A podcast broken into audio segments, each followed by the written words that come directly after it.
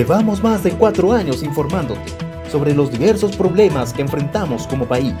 Más de cuatro años dándote a conocer los hechos de manera veraz y objetiva. Voces en línea, la voz que te informa. Bienvenidos y bienvenidas al episodio número 8 de la quinta temporada de Voces en línea. Bienvenidos a todos nuevamente. Somos Alex Landeo y quien les habla Priscila Macedo y estamos contentos de conducir el octavo capítulo de esta temporada. Muchas gracias Priscila, como siempre un placer estar aquí contigo. No se olviden voceros de revisar upn.edu.p slash radio upn y así mantenerse al tanto de toda nuestra programación. También síganos en nuestras redes sociales como Voces en línea en Instagram y en Spotify en Chor como Radio UPN. Y bien, hoy vamos a estar tocando un tema bastante controversial, ya que en medio de una gran polémica, el Congreso aprobó una ley que atenta contra la salud de los más pequeños del hogar. Esta ley eximiría los octógonos en las fórmulas para bebés, y asimismo, para una mayor ampliación del tema tendremos a Jessica Mixi Jaramillo Ventura, gastroenteróloga, quien nos responderá algunos cuestionamientos. Importante es hablar de esto. Bien, como lo has mencionado Priscila, tenemos un tema bastante interesante el día de hoy, pero por ahora pasemos a escuchar algunas noticias de nuestra querida casa de estudios. Adelante con ello. No te despegues de Voces en línea. CONAEC valida acreditación internacional a carrera de Derecho. La calidad de visión en el exterior es muy importante para los egresados de la UPN. Es por eso que haber obtenido la acreditación de parte del CONAEC ha sido un logro muy importante. Se recibió el reconocimiento internacional en presencia del rector universitario Nicanor González, quien orgulloso de este logro se comprometió a seguir brindando calidad pedagógica. La acreditación demuestra un logro superior de esfuerzo y dedicación para alcanzar la excelencia, siendo también beneficioso para los egresados de Derecho, quienes podrán contar con una mejor oportunidad laboral en el mercado de ciencias jurídicas. Docente de UPN es reconocido como investigador por RENACIT. Percy Herrera Añasco, docente catedrático de la Facultad de Ciencias de la Salud, obtuvo el reconocimiento del Registro Nacional Científico, Tecnológico y de Innovación tecnológica RENACIT, el cual se le otorgó como investigador al generar impacto en sus publicaciones científicas en distintas revistas. Es un honor para la UPN que un docente sobresalga y sea reconocido por su ardua labor.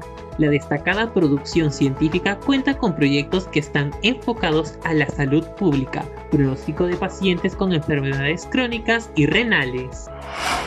UPN queda finalista en una competencia de educación virtual entre varias universidades. Con el compromiso de brindar una enseñanza virtual de calidad, UPN postuló en los premios Latam Digital, organizado por Interlac, en el cual quedamos como finalistas en dos categorías, Mejor Institución Digital y Ecosistema de Aprendizaje Digital, con fin de promover la educación de manera virtual, la cual se fue acoplando con el pasar de los años en los tiempos de pandemia. Los alumnos podrán votar mediante la web del LATAM Digital para evidenciar lo propuesto de la UPN en sus cursos virtuales. Voces en línea, mucho más que noticias. Y bueno, esas fueron las noticias más importantes de nuestra casa de estudios. Y seguimos entonces con la programación. Así es, Priscila, pero antes de tocar el tema central, el tema que hemos estado mencionando, escuchemos la nota informativa de Voces en línea que nos ha preparado nuestra querida vocera Katherine. Adelante. Te presentamos la data de Voces en línea. ¿Te diste cuenta que las fórmulas lácteas para bebés están libres de octógonos? Eso no significa que no contengan sustancias altas, ya sea en azúcar, sodio o grasas trans. Algunas marcas conocidas que encontramos en el mercado son la leche Infagrow, que contiene 0.39 onzas de azúcar por porción, Similac, que lleva en cada porción 0.53 onzas de azúcar, Enfamil, que tiene 3.7 gramos de azúcar por 100 mililitros de agua, la leche NAN, que contiene 4.8 gramos por 100 mililitros de agua. ¿Puedes imaginar la cantidad de azúcar que manejan estas marcas siendo aún libres de octógonos? La mayor parte de estos productos agregan entre sus componentes el aceite de palma, que al ser usado con frecuencia en la leche en polvo, puede ocasionar la elevación del colesterol y otros lípidos en la sangre, dando como resultado a sufrir un mayor riesgo de enfermedades cardiovasculares. Muchas gracias el espacio, conductores. Ahora me encuentro en la Universidad Privada del Norte, C. Molino, en Trujillo, con el fin de conocer la opinión del retiro de los octógonos en las fórmulas de bebé. Hola, muy buenas tardes. ¿Sabe usted qué es el octógono? ¿Qué opina que se ha retirado de la fórmula de bebés? Los octógonos son los stickers que nos indican el porcentaje de grasa y eso me parece mal porque sé que un bebé debe tener una correcta nutrición con alimentos de acuerdo a lo que necesita. Muchas gracias por participar. Hola, ¿cómo estás? Buenas tardes. ¿Sabe usted qué es el octógono? ¿Qué opina que se ha retirado de la fórmula de bebés?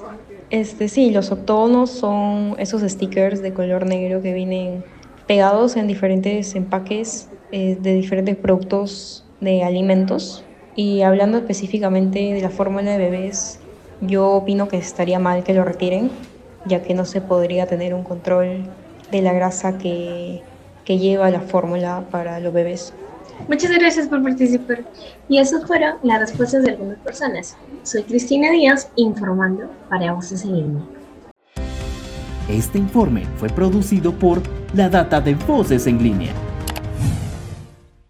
Muchas gracias, Catherine, por el tema, la información que nos has brindado el día de hoy. Y bueno, como lo hemos adelantado, el día de hoy hablaremos sobre la norma que fue aprobada en el Congreso de la República, una ley duramente criticada por muchos ya que permite que las fórmulas para bebés o suplementos lácteos, como quieran llamarlo, no lleven octógonos. Como sabemos, desde el año 2019 aproximadamente, existe la Ley de Alimentación Saludable, ¿Qué es esto? Esto obliga a que los productos diversos tengan o presenten estos octógonos que nos indican, por ejemplo, alto en azúcar, alto en sodio, especificaciones que sirven mucho para que nosotros los consumidores tengamos la información necesaria para decidir si comprarlo o no. Así es, Alex, y no solamente eso, sino que años atrás la ley de alimentación saludable fue reglamentada y se señaló que las fórmulas para bebés no tenían la obligación de colocar octógonos. Y también en el 2021 la Corte Suprema declaró la nulidad de este reglamento y el Ministerio de Salud emitió un decreto supremo corrigiendo la situación. Pero dos años después el Congreso vuelve a la carga para retroceder en la ley de alimentación saludable con una iniciativa que se aprobó con 107 votos a favor, 0 en contra y una abstención el pasado 27 de abril. Hablemos un poco también de las consecuencias que podría traer esta norma que nos comentas Priscila, aprobada por el Congreso, claro, y los intereses detrás de esto. Actualmente, te comento, las empresas no están obligadas a poner octógonos en sus envases y tienen únicamente en la parte de atrás una tabla nutricional que evidentemente para muchos puede ser difícil de entender.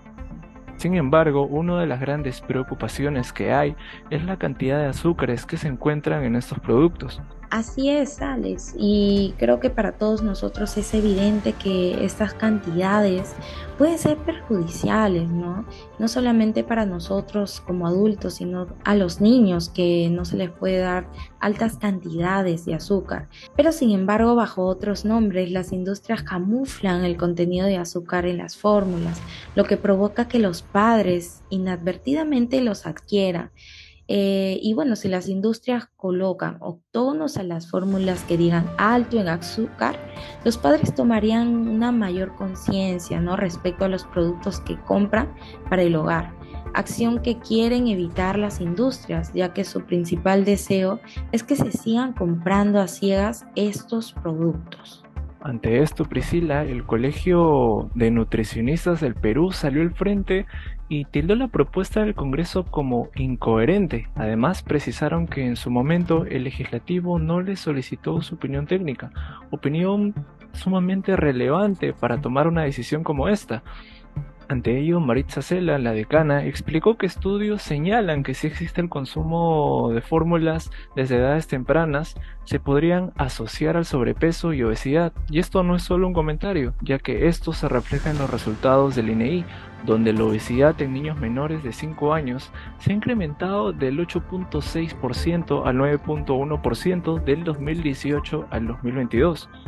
Así es, y sin embargo no fueron los únicos en mostrar su disconformidad, ya que también el Colegio de Médicos del Perú se ha mostrado en contra de esta intención y ha asegurado que las fórmulas deben tener los octógonos y un enunciado al menos que diga que la leche materna es insuperable. Además, el decano Raúl Urquizo ha asegurado que todo esto se da desde hace años por la intensa presión de las empresas. Y bueno, también según él, la industria siempre ha estado detrás de cambiar las normas. Efectivamente, una decisión que, como hemos hablado, tristemente corresponde a intereses de terceros que pisotean los derechos de nosotros, los consumidores, que deberíamos saber qué producto es el que estamos llevando a nuestro hogar. Bueno, definitivamente estoy de acuerdo contigo, Alex. Yo espero y todos esperamos que el Poder Ejecutivo no ceda ante la presión de la industria. Y bueno, ahora vamos a una pausa y volvemos con lo que todos estamos esperando, la entrevista a nuestra invitada del día de hoy. Bienvenidos sean todos ustedes, voceros amigos. Una vez más, quienes acompaña Aníbal Castillo, trayéndoles las entrevistas más entretenidas y sobre todo de carácter muy informativo y muy importante, en donde te invitamos, en donde invitamos a grandes personalidades y figuras del medio. En este caso, eh, estamos en el ámbito de salud y para ello vamos a comenzar eh, contando un poco de qué va a tratar este, esta temática. Estamos con eh, ahorita una polémica sobre la ley que suprime los octógonos, eh, que está vulnerando la, al mundo infantil, ¿no? En este caso, eh, en ese sentido, la doctora Jessica Mitzi Jaramillo Ventura está con nosotros. Ella es gastroenteróloga y trabaja en el Policlínico Chincha Rebagliati, Clínica Sana y Clínica La Luz. Bienvenida, doctora, ¿cómo está? Hola, ¿qué tal? ¿Qué tal? Buenas tardes. Es un gusto poder estar en esta oportunidad con usted. Gracias por la invitación. Bueno, sí, un tema muy polémico que se ha estado dando esta semana. Interesante el caso que están tratando. Efectivamente. Coméntenos, ¿qué impacto genera quitar los octógonos en las fórmulas infantiles? Definitivamente va a generar un gran impacto en toda la población en general, ¿no? O sea, recordemos que todos los alimentos procesados de por sí van a tener una que otra implicancia al consumo natural de los productos, ¿no? Entonces, de alguna forma, la producción o el hecho de que estos octógonos vayan en las etiquetas de los productos va a generar pues cierto, cierta limitación en la población. Normalmente nosotros cuando vamos a comprar, la mayoría normalmente no está fijándose ¿no? En, las etiquetas. No compramos, damos el producto, de repente fecha de vencimiento, estamos que vemos esas cosas. Pero no lo hacemos. Pero ahora, si yo veo los octógonos, de alguna forma, el tener ahí un, una imagen que me diga alto en grasa saturada, alto en carbohidratos, alto en sodio, de alguna forma va a limitar que que tenga cuidado con ese producto, ¿no? Que de repente no este, lo adquiera a libre demanda o con mucha frecuencia, ¿no? Sino eventualmente en general, en la población en general, ¿no?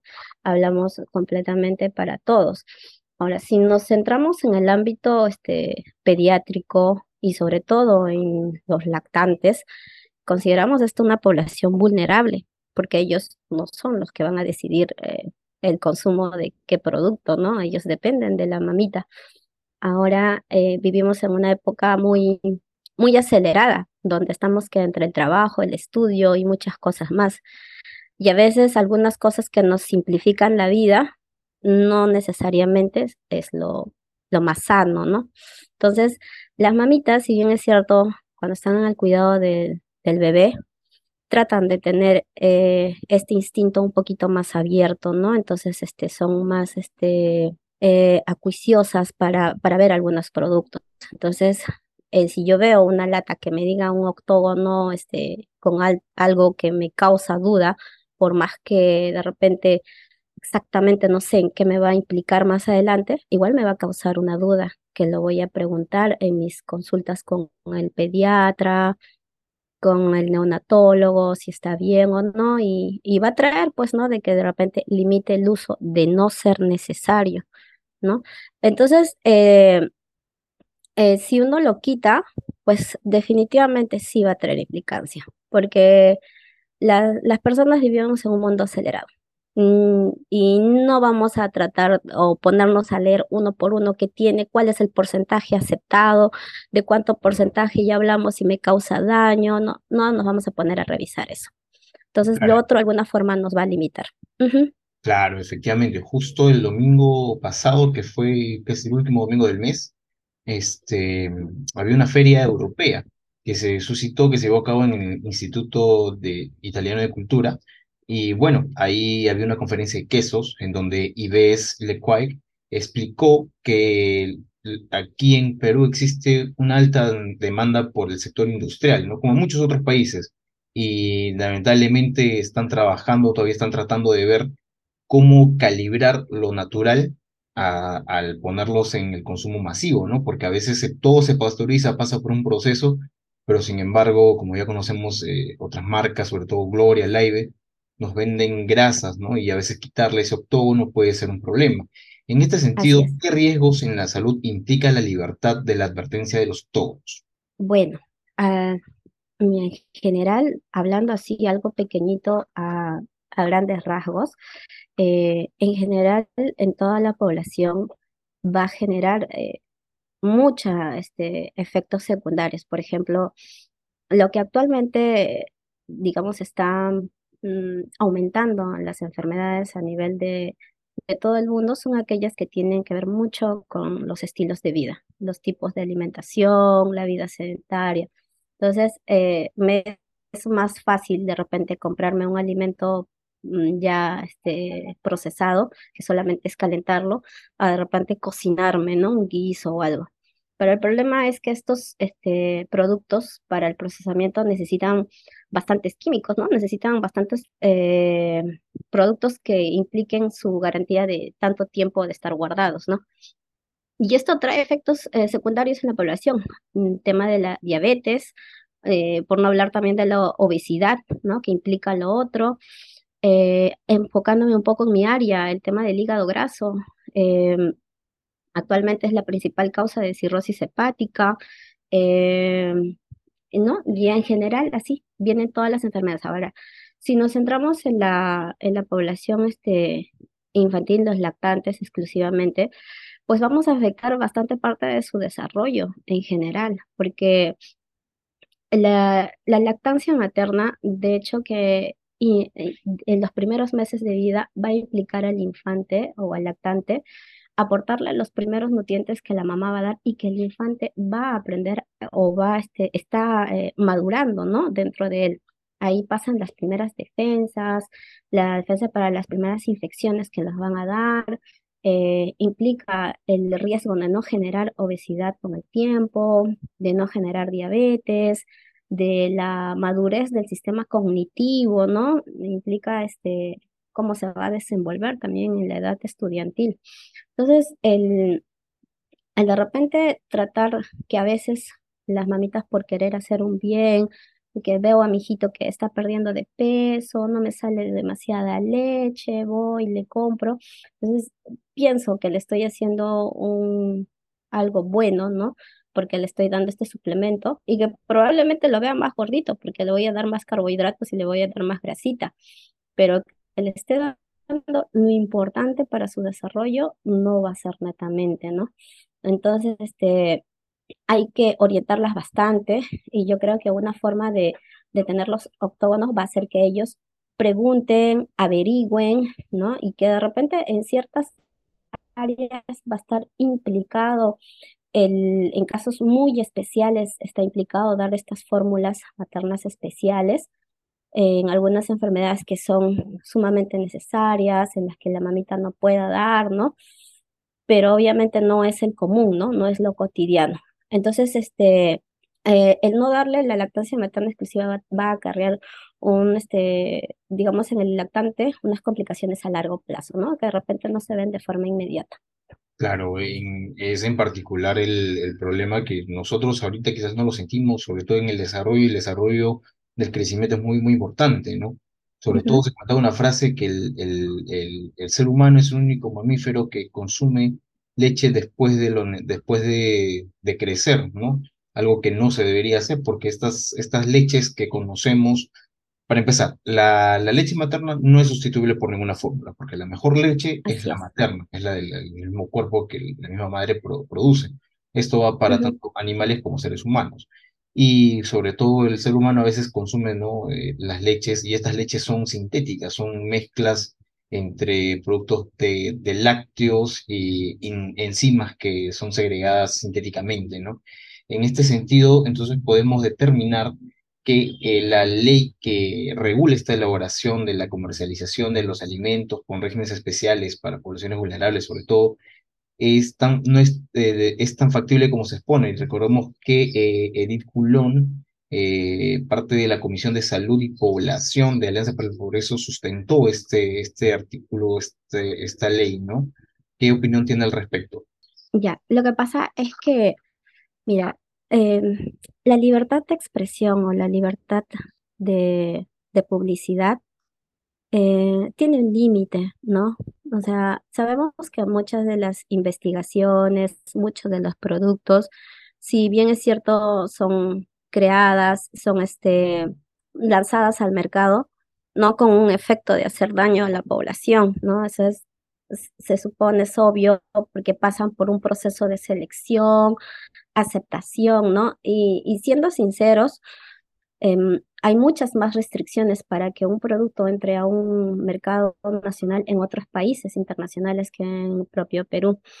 Acá hay un poquito más de libertad para el uso de medicamentos, de productos, en general eh, de todos, ¿no? Ahora, la libertad de expresión, ¿hasta dónde puede llegar de repente de los productos de quitar esto? Eh, creo que hay que analizar bien este caso, ¿no? Sobre todo si hablamos de, de, población vulnerable, ¿no? Porque implica que de repente traiga todos estos efectos secundarios que ya hemos mencionado. Sabemos que la, la carga de la industria es un peso muy fuerte, ¿no? Y que siempre se van a presentar evidencias, ¿no? Pero las evidencias científicas, así como hay para algunas cosas que nos ayudan, también hay algunas este, eh, que nos manifiestan los, los metaanálisis de que definitivamente van a traer un efecto secundario en la población en general, ya sea con cualquier producto. Entonces, siempre en medicina, también yo les digo a mis pacientes, todo producto tiene riesgo-beneficio, absolutamente todos, ¿no? Si nosotros este, damos un medicamento, por ejemplo, los corticoides, yo sé que a largo plazo a mi paciente le va a tra traer algunos efectos secundarios, pero tengo que saber a qué tipo de pacientes se le es indicado dar. Pues yo no le voy a estar dando un mes a un paciente que tenga un resfrío o un dolor de algo, que es diferente a una persona que tiene una enfermedad eh, autoinmune, donde de repente lo necesita, por lo menos ocho semanas. Entonces, eh, ¿va a traer efectos secundarios? Sí, pero sé que si no lo doy ese producto, probablemente la enfermedad le va a causar mayores efectos que la propia este, medicina. Entonces, cuando uno da algún producto, al igual vamos en los productos alimentarios, tengo que ver riesgos-beneficios. ¿Qué tanto de beneficio me otorga frente al riesgo? Si hablamos de un, un neonato o un lactante que, que de repente pues tuvo una implicación de una, la mamita pues por alguna enfermedad durante el, el, el embarazo, de repente preeclampsia, terminó en UCI, que no pueda dar de lactar al bebé, pues definitivamente no nos queda de otra que darle las fórmulas especiales porque le va a ayudar en algunas cosas, de repente no tan bien como la lactancia materna.